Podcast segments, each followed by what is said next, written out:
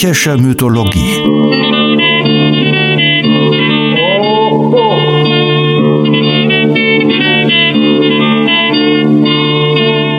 Helgas nützlicher Podcast.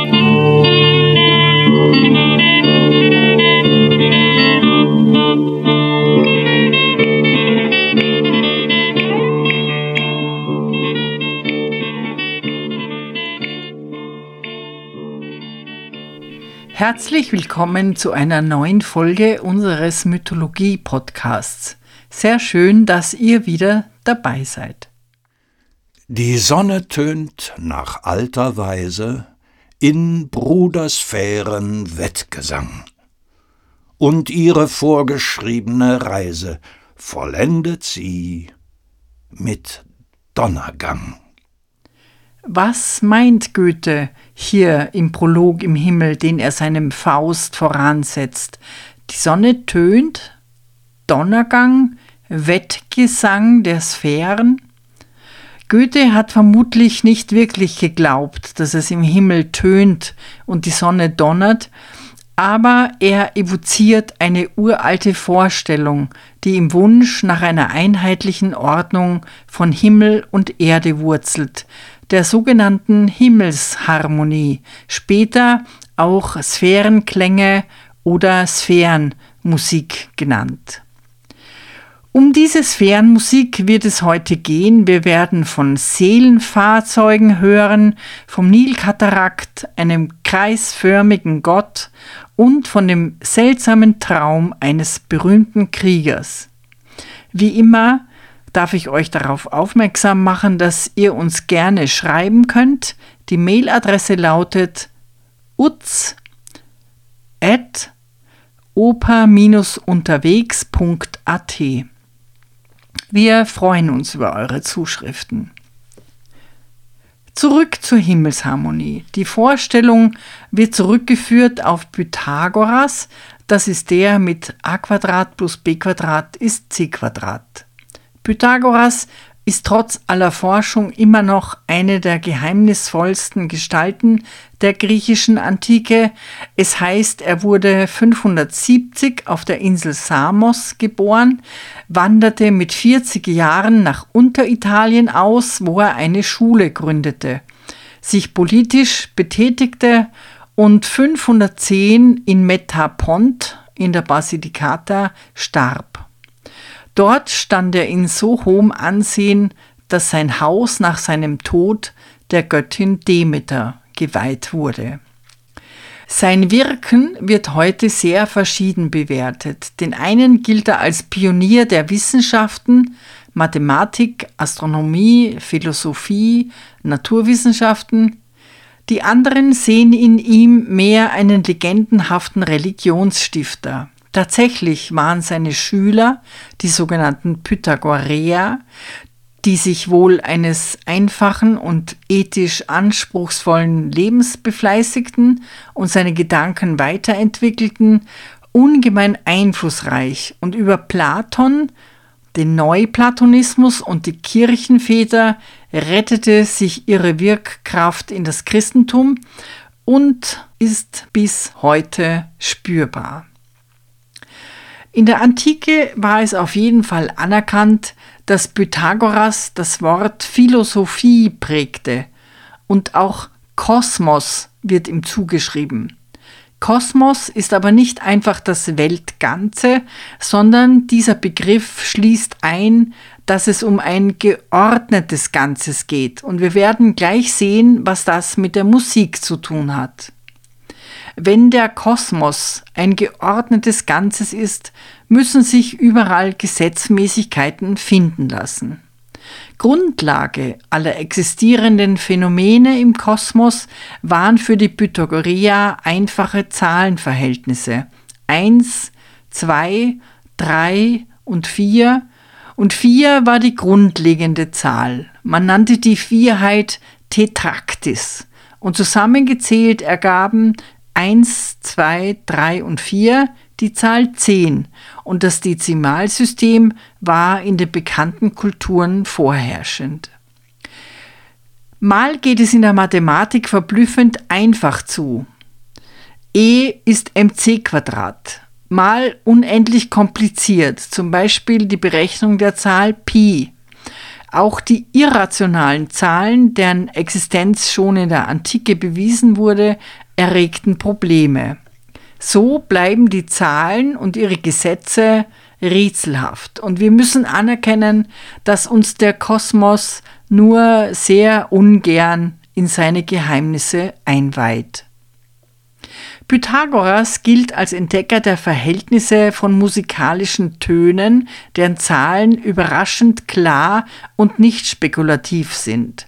Eine Seite klingt zum Beispiel doppelt so hoch, wenn sie nur halb so lang ist, und in der Quinte, wenn man sie um ein Drittel abteilt. Es ergeben sich also für die Intervalle folgende Proportionen. Die Oktave 2 zu 1, die Quinte 3 zu 2 und die Quarte 4 zu 3, wobei gerade diese Intervalle angenehm zu hören sind. Diese Intervalle gelten als harmonisch. Gleichzeitig spielen sie eine große Rolle in der natürlichen Obertonreihe.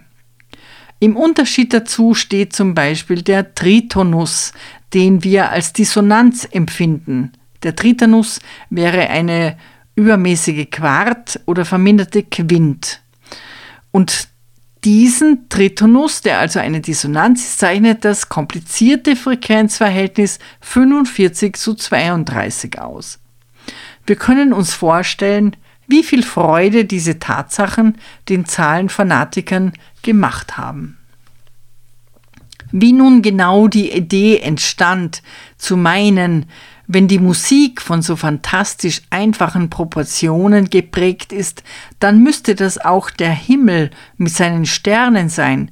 Das ist vielleicht nicht ganz so einfach nachzuvollziehen. Jedenfalls stellte man fest, dass auch am Himmel gewisse Ordnungen herrschten und die Sterne auf ihren Wanderungen fixen Bahnen folgten. Ordnung ist Ordnung. Und da im Kosmos alles mit allem zusammenhängt, wurde die Idee der klingenden Harmonie der Sterne geboren. Vielleicht absurd, wie man finden kann. Gleichfalls ist es eine Idee, die offensichtlich von einer solch unwiderstehlichen Poesie ist, dass sie nicht aufgehört hat zu wirken. Vielleicht ist ihre Verbreitung auch der Tatsache geschuldet, dass sie Trost spenden kann, wenn einen das Gefühl der Verlorenheit überkommt angesichts der schwarzen Unendlichkeit des Universums. Worum geht es also? Philolaos, ein Pythagoreer, der 100 Jahre nach Pythagoras in Unteritalien geboren wurde, entwarf eine ausführliche und originelle Kosmologie. Er stellte nicht eine unbewegliche Erde in die Mitte der kugelförmigen Welt, sondern in der Mitte lodert eine Art Weltfeuer, das den alles anziehenden Schwerpunkt bildet und das von allen Himmelskörpern einschließlich der Erde umkreist wird. Wir sehen das Feuer nicht, weil sich die flach gedachte Erde so um ihre Achse dreht, dass die Menschen immer auf der abgewandten Seite sind. Der Mond ist bewohnt und die Sonne ist wie Glas und kann deshalb Hitze und Licht spiegeln. Genauso wie Erde, Sonne und Mond kreisen die damals fünf bekannten Planeten um das Zentralfeuer und auch die äußerste kugelige Sphäre, die die Grenze des Kosmos bildet, dreht sich unaufhörlich. Außerhalb befinden sich ebenfalls leuchtende Feuer. Philolaus konstruiert auch eine für uns unsichtbare Gegenerde, die gegenüber die gleichen Bewegungen vollführt, und die ist für das Gleichgewicht nötig. Denn die Erde ist schwer, bestehend aus Erde und Wasser, die Planeten dagegen leicht, ätherisch, sodass der Kosmos aus dem Gleichgewicht geraten würde, wenn die Erde kein Gegengewicht hätte. Für die Ideen des Philolaos interessiert sich noch 2000 Jahre später Nikolaus Kopernikus, weil der ebenfalls überzeugt war, dass nicht die Erde den Mittelpunkt unseres Systems darstellt. Philolaos war da nämlich eine Ausnahme. Die meisten antiken Theoretiker schlossen sich einem geozentristischen Weltbild an, also die unbewegte Erde sei der Mittelpunkt des Kosmos. Um diesen Mittelpunkt herum drehen sich durchsichtige, konzentrisch angeordnete Hohlkugeln, eben die Sphären, wobei Spheros einfach Kugel bedeutet. Und an diesen Hohlkugeln sind die Gestirne befestigt. Die Himmelskörper bewegen sich also nicht von sich aus, sondern es bewegen sich die Sphären und mit ihnen die Gestirne. Nun weiß man ja, dass Bewegung oft mit einem Geräusch verbunden ist, und so kam die Idee auf, dass die Planeten Töne von sich geben auf ihrer Fahrt durch den Kosmos, und zwar jedes Gestirn einen eigenen. Diese ständig fortwährenden Töne klingen wunderlieblich und ergeben einen herrlichen Klang, Sphärenmusik genannt, was übersetzt dann einfach Kugelmusik bedeutet. Platon beschrieb diese Idee, die er von den Pythagoreern übernahm, in zwei seiner Dialoge. Er nahm an, dass es acht Töne gab, von acht Gestirnen auf acht Sphären. Aber er sagt, der Ton würde jeweils nicht von den Himmelskörpern erzeugt, sondern von je einer Sirene, die sich mit der jeweiligen Sphäre mitdrehe. Später kam Macrobius, ein spätantiker römischer Philologe, auf die Idee, diesen Platz den neun Musen zuzuweisen. Auch die Anordnung der Gestirne wechselte im Laufe der Jahrhunderte lebhaft. Mal wurde der tiefste Ton in größter Erdnähe vermutet, mal am äußersten Rand. Mal wurde die Sonne außen vermutet, mal an der mittleren der Kugelschalen. Das war aber nicht so wichtig. Hauptsache Harmonie und Ordnung. Aristoteles ging ebenfalls von konzentrischen kristallenen Schalen aus, stellte aber in Abrede, dass dabei Töne erzeugt wurden. Er argumentierte, die Sterne könnten keine Töne von sich geben, da sie sich nur mitbewegten. Ein Gegenstand in einem bewegten Körper der ohne Reibung die Bewegung nur mitmacht, erzeuge keine Geräusche. Aristoteles empfiehlt die Beobachtung. Man betrachte ein Schiff und darauf einen Gegenstand. Dieser erzeuge kein Geräusch, ebenso wenig wie das Schiff selbst, wenn es einfach nur in der Strömung treibe. Auch Plinius, dessen souveräner Naturgeschichte wir schon öfters begegnet sind, ist skeptisch. Aber trotz dieser klugen Einwände blieb das Konzept der Himmelsharmonie beliebt. Den Kosmos mit mathematischen Mitteln zu entschlüsseln und so ein Gesamtkonzept zu erweisen, war ein beliebtes Gesellschaftsspiel unter den Philosophen. Eratosthenes, Vorstand der berühmten Bibliothek in Alexandria im dritten Jahrhundert vor Christus, er rechnete den Erdumfang verblüffend genau, indem er offensichtlich die Schritte zählen ließ, die pharaonische Läufer auf dem Weg von Alexandria nach Assuan brauchten, immerhin über 800 Kilometer. Dieser Eratosthenes verglich die acht Planetentöne mit den Tönen der achtseitigen Lyra des Gottes Hermes. Sieben Seiten hingegen nur gestand der jüdische Gelehrte Philon der Lyra zu. Philon wirkte ebenfalls in Alexandria und zwar um die Zeitenwende. Der Chor der Planeten stelle das Urbild der menschlichen Musikinstrumente dar. Und wenn die Menschen die Harmonie des Himmels hören könnten, würden sie Essen und Trinken vergessen, sagte er. Eine Schwierigkeit gab es allerdings für alle Verfechter der Himmelsharmonie. Warum ist sie denn unhörbar? Das zu argumentieren brachte sie aber kaum in Verlegenheit. Pythagoras alleine habe sie hören können und daraus die Gesetzmäßigkeiten in mathematischer, astronomischer und musikalischer Hinsicht abgeleitet. Architas meinte, dass der menschliche Gehörgang für einen so gewaltigen Schall zu eng sei, aber Pythagoras habe es trotzdem geschafft. Einen anderen bedenkenswerten Grund führten andere Pythagoreer an. Eine Wahrnehmung käme uns nur dann zu Bewusstsein, wenn auch die Abwesenheit des Wahrgenommenen erfahrbar ist. Da die Sphärenklänge niemals unterbrochen würden, könnten wir sie also nicht einordnen.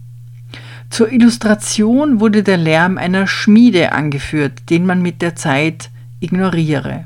Und hier passt folgende Anekdote. Ein Ehepaar, das auf dem Lande in einem kleinen Häuschen lebt, schreckt in einer sehr ruhigen Nacht plötzlich gleichzeitig aus dem Schlaf. Was war das? Sagten sie zueinander. Es war aber nichts passiert, alles war still. Was hat ihnen denn wohl einen solchen Schrecken versetzt?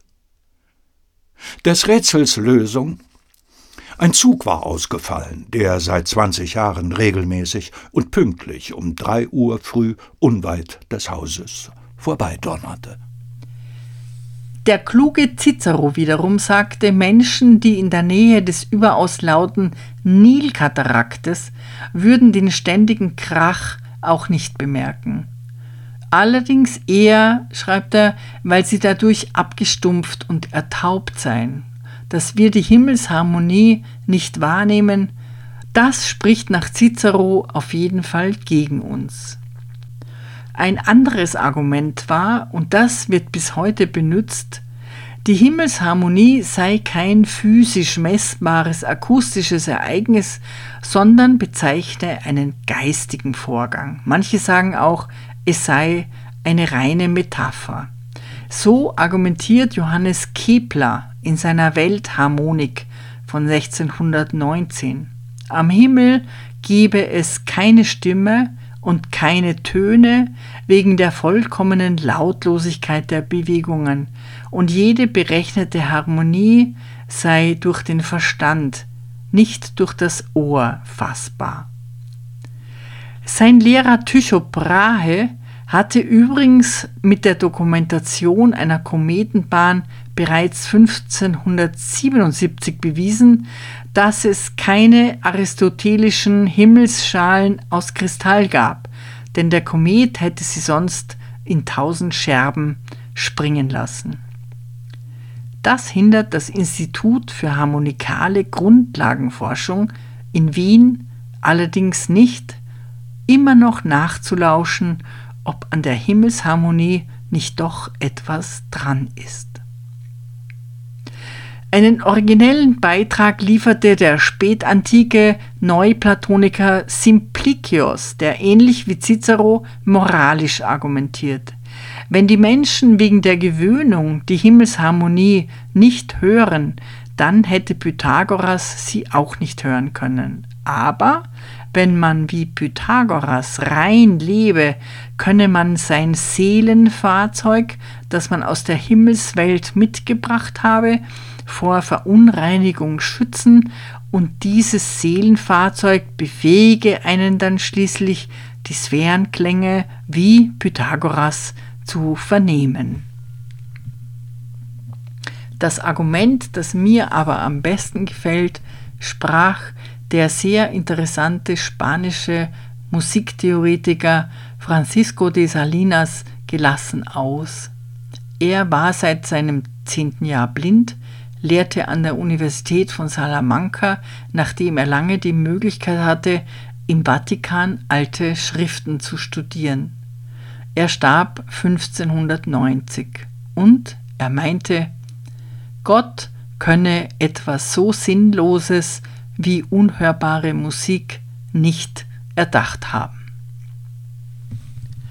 Aber kommen wir noch einmal auf Cicero zurück, dessen ausführliche dichterische Beschreibung des Phänomens Himmelsharmonie eine breite Wirkung entfaltete.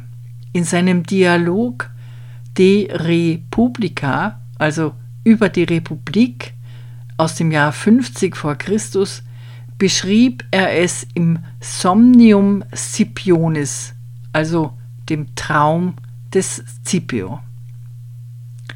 Diese Erzählung ist überaus merkwürdig. Scipio, der historische Zerstörer Karthagos, zur Zeit der Entstehung seit 80 Jahren tot, erzählt einen Traum.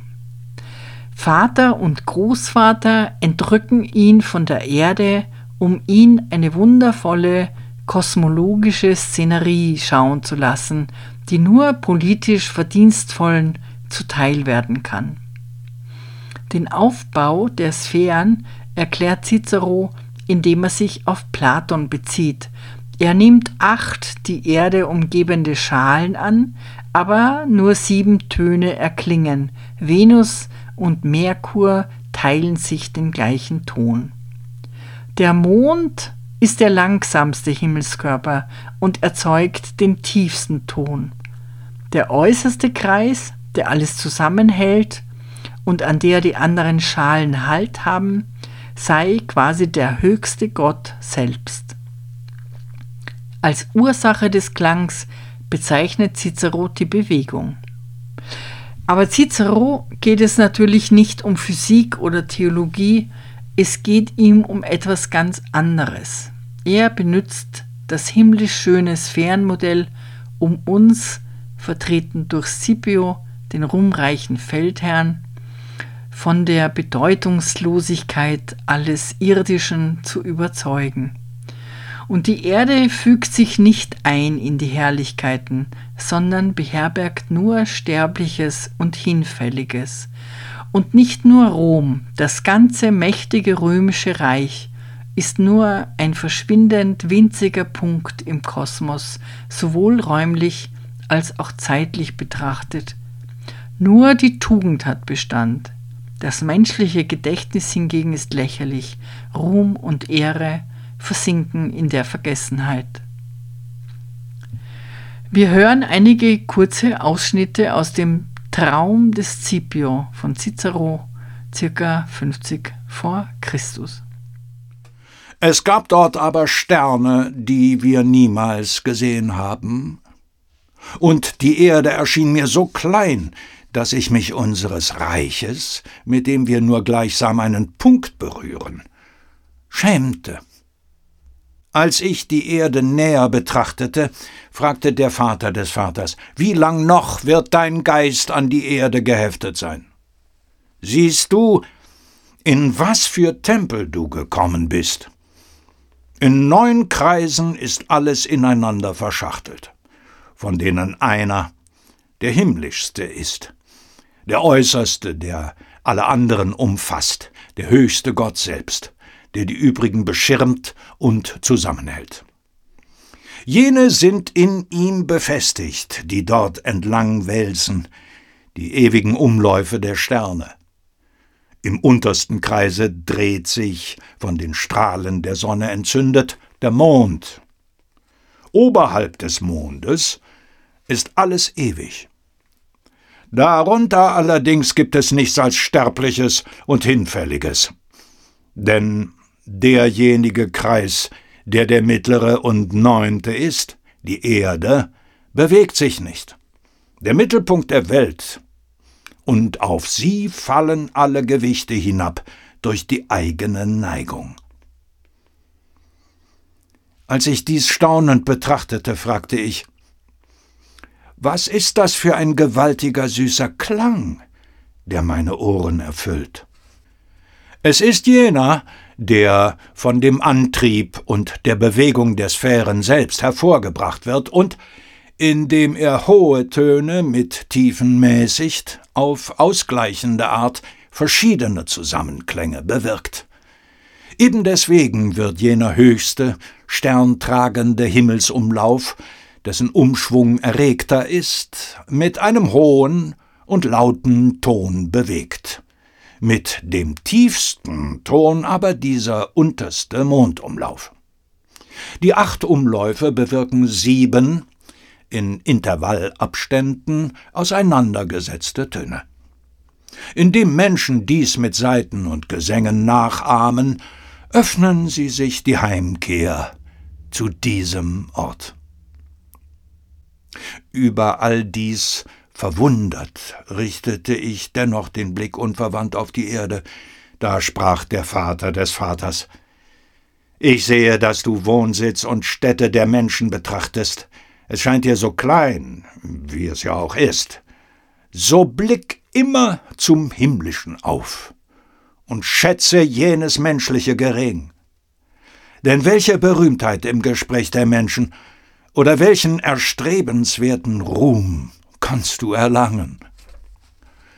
Du siehst, dass man auf Erden an spärlichen und engen Orten wohnt. Alles Land nämlich, das von euch bebaut wird, an den Spitzen verengt, an den Seiten breiter, ist eine kleine Insel von jenem Meer umströmt, das ihr Atlantik, das ihr Großmeer, das ihr den Ozean nennt auf Erden, der, wie du siehst, trotz seines großen Namens doch so klein ist. Was aber liegt daran, dass bei denen, die später geboren werden, Gespräche über dich umlaufen? Niemand kann das Gedächtnis auch nur eines einzigen Jahres erlangen. Die Menschen messen nämlich gewöhnlich ein Jahr nur nach der Rückkehr der Sonne, also eines einzigen Sterns.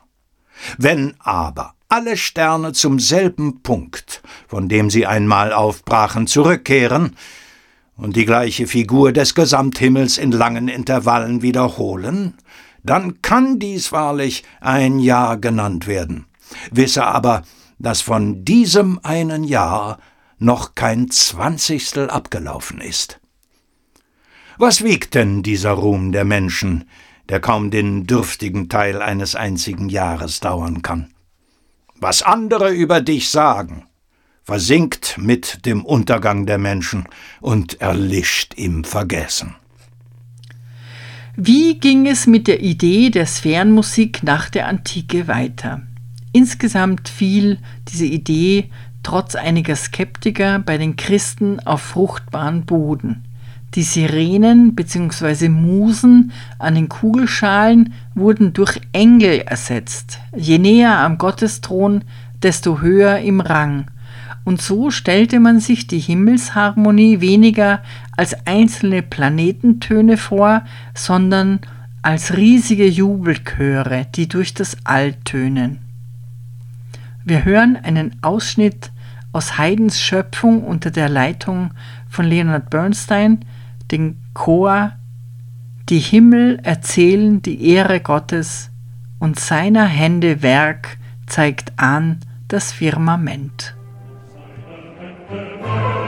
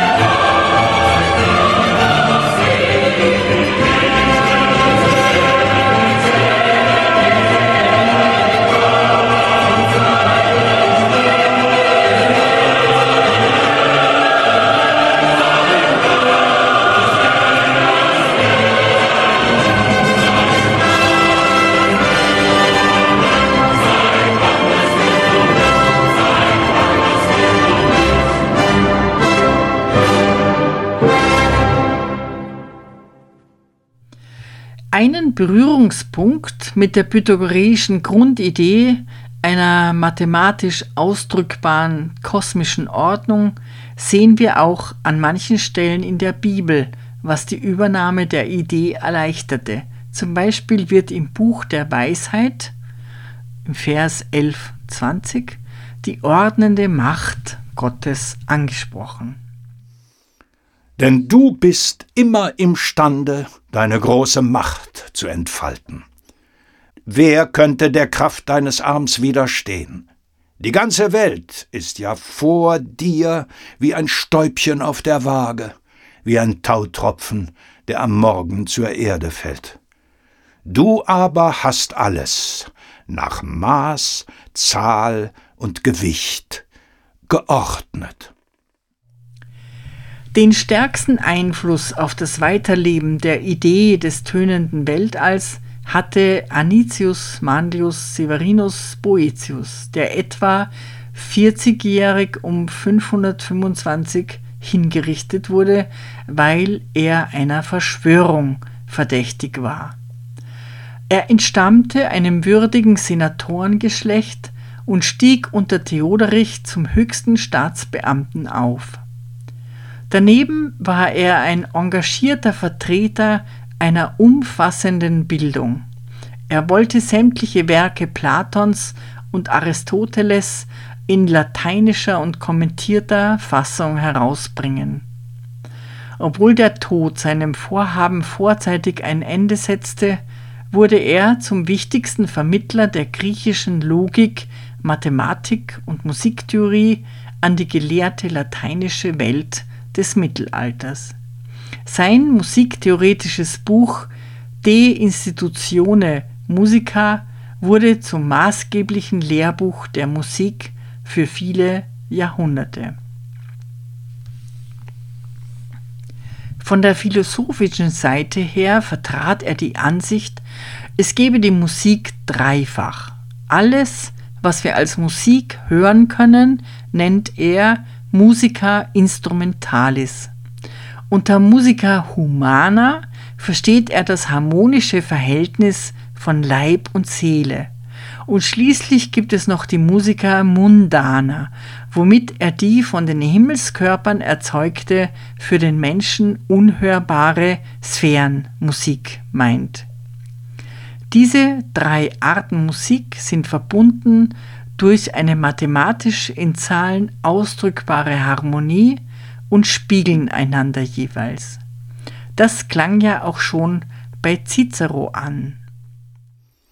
Indem Menschen dies mit Saiten und Gesängen nachahmen, öffnen sie sich die Heimkehr zu diesem Ort.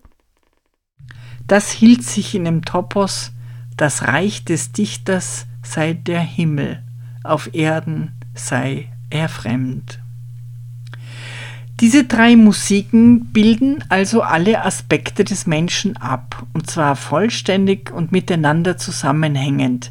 Die Musica Instrumentalis die körperliche, die Musica Humana die seelische und die Musica Mundana die geistige Welt. Alles gesetzt in einer geheimnisvollen, gleichwohl aber dem Verstehenden in Klarheit leuchtenden Ordnung. Das sicherte der Musik einen herausragenden Platz im Erziehungsprogramm. Die Musik wurde und blieb ein Teil des Quadriviums, das zusammen mit dem Trivium die Septem Artes Liberales bildete.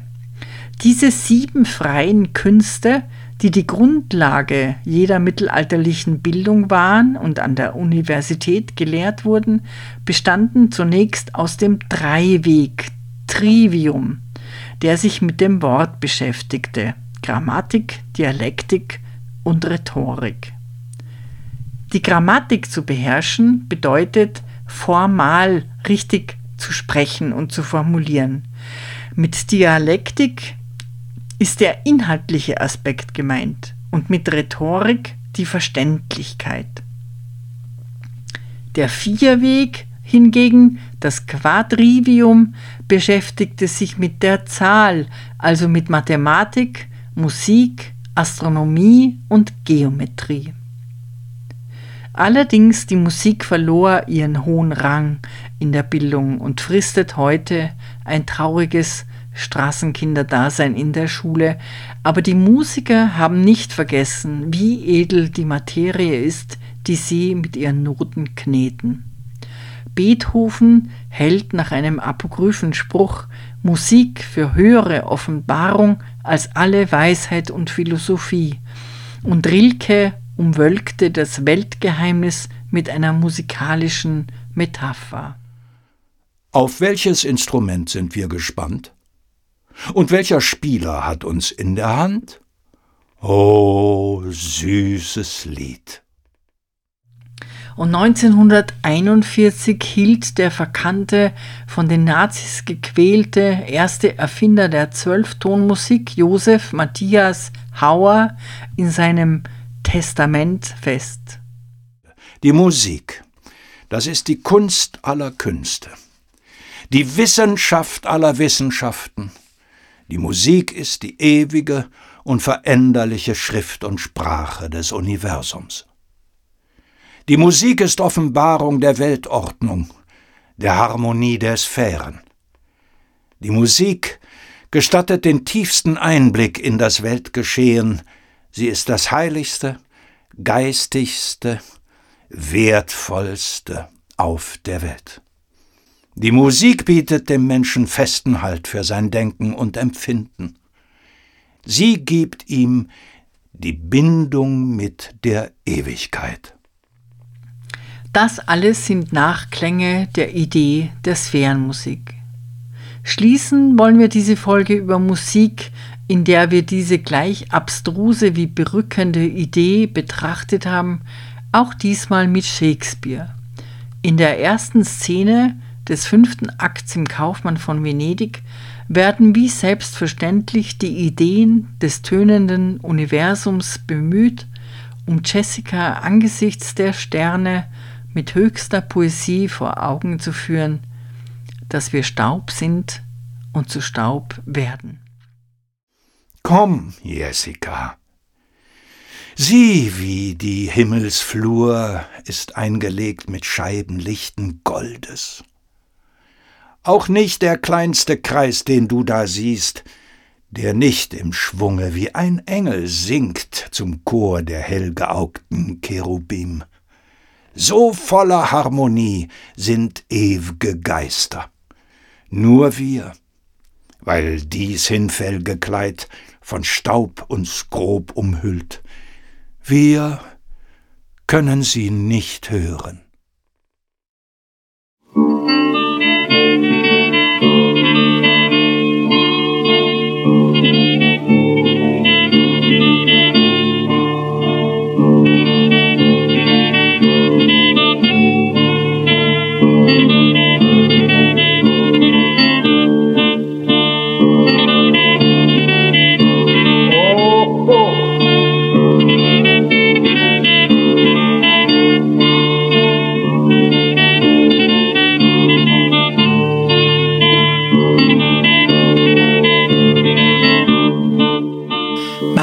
Ist Helga Utz. Ich unterrichte in Wien an der Universität für angewandte Kunst und ich bin von Haus aus Musiktheaterdramaturgin. Meine Studien im Bereich der Mythologie und das Interesse daran rühren sicherlich von der Oper her. Jedes Mal, wenn man über einen Stoff oder eine Konstellation am Theater erforscht, stößt man auf die Antike. Deshalb möchte ich auch die griechische Mythologie nicht unbedingt isoliert betrachten, sondern immer wieder Beispiele bringen, die Gedanken oder Formen fortführen und mein Wunsch ist dazu beizutragen, dass man reicher wird, indem man lernt, Verbindungen herzustellen.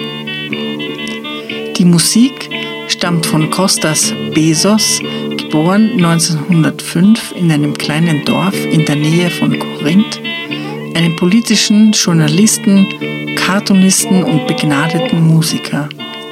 Bezos starb 1943 unter der deutschen Besatzung an Tuberkulose.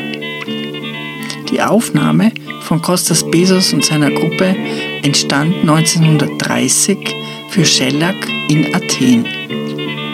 Ich bedanke mich bei Art Feder in Darmstadt, der die Texte so schön einspricht, und bei Patrick Bischei und Michael Erhardt, die ihn aufnehmen, sowie bei Jörg Behrens in Hamburg, der unseren Podcast daraus herstellt. Ich freue mich, wenn ihr unseren Podcast abonniert und weiterempfehlt und wir uns bald wieder hören. Eure Helga Utz.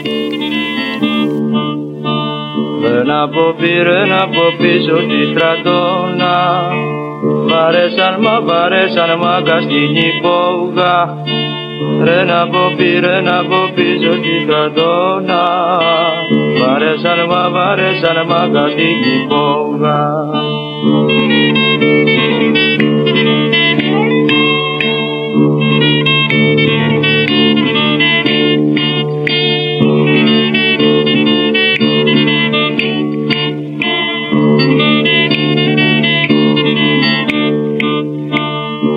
Babelinaš, babelinaš, bačoš me dokupio Kjerih nimu, kjerih nimu, žmulaš to ruko Babelinaš, babelinaš, bačoš me dokupio Kjerih mu, kjerih mu, žmulaš to ruko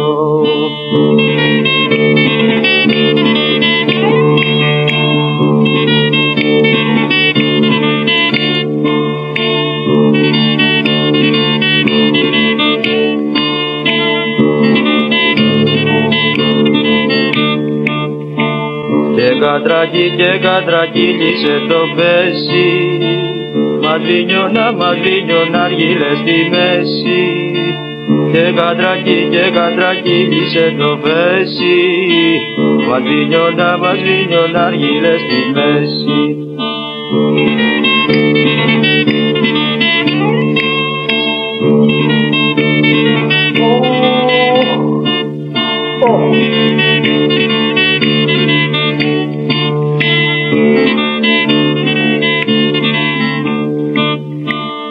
τον Ανά και τον Ανάβη Κυριακούλα. Ρε που τα γύρα και τσιγαριές στη ζούλα. Και τον Ανά και τον Ανάβη Κυριακούλα. Ρε που τα γύρα και τσιγαριές στη ζούλα